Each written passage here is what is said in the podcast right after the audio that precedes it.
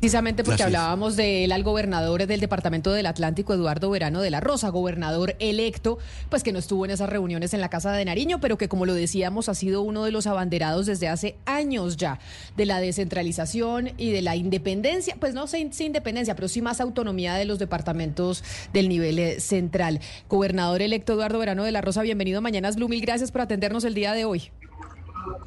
Mil, mil gracias a ustedes por esta oportunidad. No, realmente estamos acá en Santa Marta en una reunión de gobernadores electos. También están los gobernadores actuales. Hemos sido invitados por, eh, por la Federación Nacional de Departamentos. La próxima semana estaremos invitados por FINDETER. Son como unas jornadas de capacitación, eh, especialmente en los procesos de contratación, es básicamente lo que estamos haciendo aquí en el día de hoy. Ahora mismo estamos escuchando a funcionarios de carácter nacional. Está hablando el director de Findetera, ayer estuvo la procuradora, también estuvo la fiscalía, estuvo la Contraloría, en fin, escuchando a todas las entidades y sus planes y programas que tienen con respecto al manejo de los departamentos. Entonces yo creo que son jornadas de capacitación, de reflexión.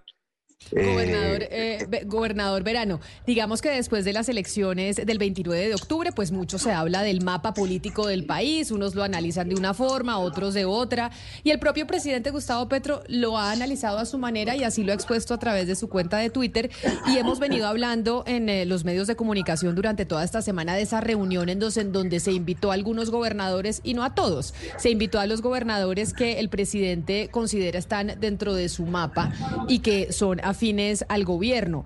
usted que no está en ese mapa, quiero preguntarle cómo recibió pues esa, no sé si pues se podría decir discriminación o, no, o no haber recibido la invitación. Bueno, el presidente en su fuero tiene todo el, derecho a, convocar a las personas que considere para ir creando condiciones de trabajo.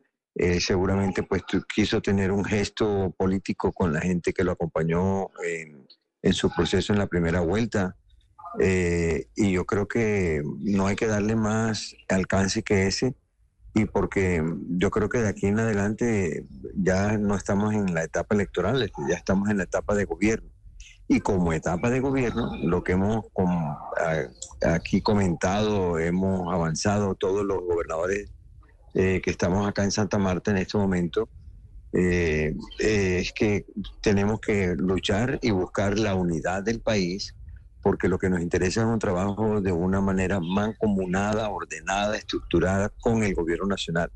Los gobiernos eh, locales dependemos de, de la mejor manera del gobierno nacional, porque el 85, el 85%, oiganlo bien, no es menos que eso, 85% de los recursos estatales los maneja el gobierno nacional. O sea que mal podrían los gobernadores pretender andar solos en cualquier proceso que no tenga que ver una cercanía y una armonía y una eh, y una unidad de manejo con el gobierno nacional, que es el que maneja eh, todos los recursos del país.